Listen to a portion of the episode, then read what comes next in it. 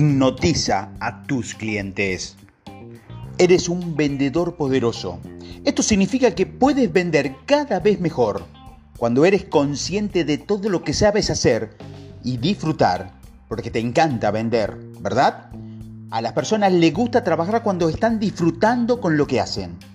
Me pregunto si puedes recordar una de tus mejores ventas. Y cuando lo estás recordando, sabes que eres un vendedor poderoso. Dicen que puedes vender lo que quieras. Reflexionar sobre tus ventas exitosas harás que te des cuenta de todo lo que eres capaz de hacer y de conseguir. ¿Qué efecto te he provocado al escuchar estos audios? He utilizado para hacer estos audios el conocimiento y los modelos de Wilton, creado por Blander y Grinder, apoyándose en los estudios que hicieron del modelo hipnótico terapéutico que usaba Milton Erickson con sus pacientes. Hoy vamos a ver cómo puedes utilizarlo a este modelo lingüístico para influir en las decisiones de tus clientes. Si te das cuenta, si sigues escuchando estos audios desde el principio, están construidos utilizando un lenguaje muy genérico impreciso que lleva a que te concentres en tu propia experiencia y te comuniques con la parte inconsciente de tu mente. Con esto, lo que se consigue es que la parte racional de la mente de tus clientes queden en modo off o puedan conectarse con su parte límbica o emocional, que es la que realmente dirige el proceso de compra. En síntesis, el modelo Milton no es más que un uso del metamodelo que has conocido días atrás, pero que parece a la inversa. Utilizar el metamodelo para concretar y especificar qué es lo que el cliente necesita, generalizando la conversación y omitiendo información, conseguirás que el cliente entre en un trance en el que derriba su mente consciente y puede inducir mensajes que impacten directamente en su mente inconsciente. En el lenguaje de los políticos es muy común utilizar este modelo del lenguaje genérico. ¿Te suenan las frases como por ejemplo, ahora todo va mucho mejor y las cosas van a empezar a cambiar en los próximos días? ¿Qué quiere decir con mejor? ¿Qué son las cosas? ¿Qué significa cambiar? ¿Cuáles los próximos días? Te recomiendo que escuches o busques más información en internet sobre el modelo Milton, mientras voy a darte algunas de las pautas que puedes utilizar en tus conversaciones con tus clientes. Utiliza un lenguaje abstracto. Usa un lenguaje inespecífico, sin referirte a lugares, a personas o a momentos concretos.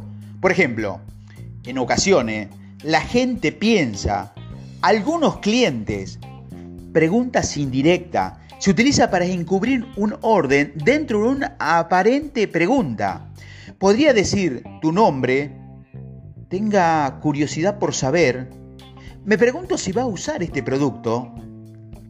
Conexiones. Funcionan unido dos frases conectadas con palabras como cuando mientras después la primera frase incluye a alguno de tus clientes está experimentando con certeza a través de su sentido y la segunda incorpora la petición o sugerencia que quieres inducir a tu cliente. Por ejemplo, con esta tablet puedes leer documentos mientras vas en el tren. Operadores modales de necesidad. Se utilizan para sugerir normas y orientar experiencia en una dirección en particular.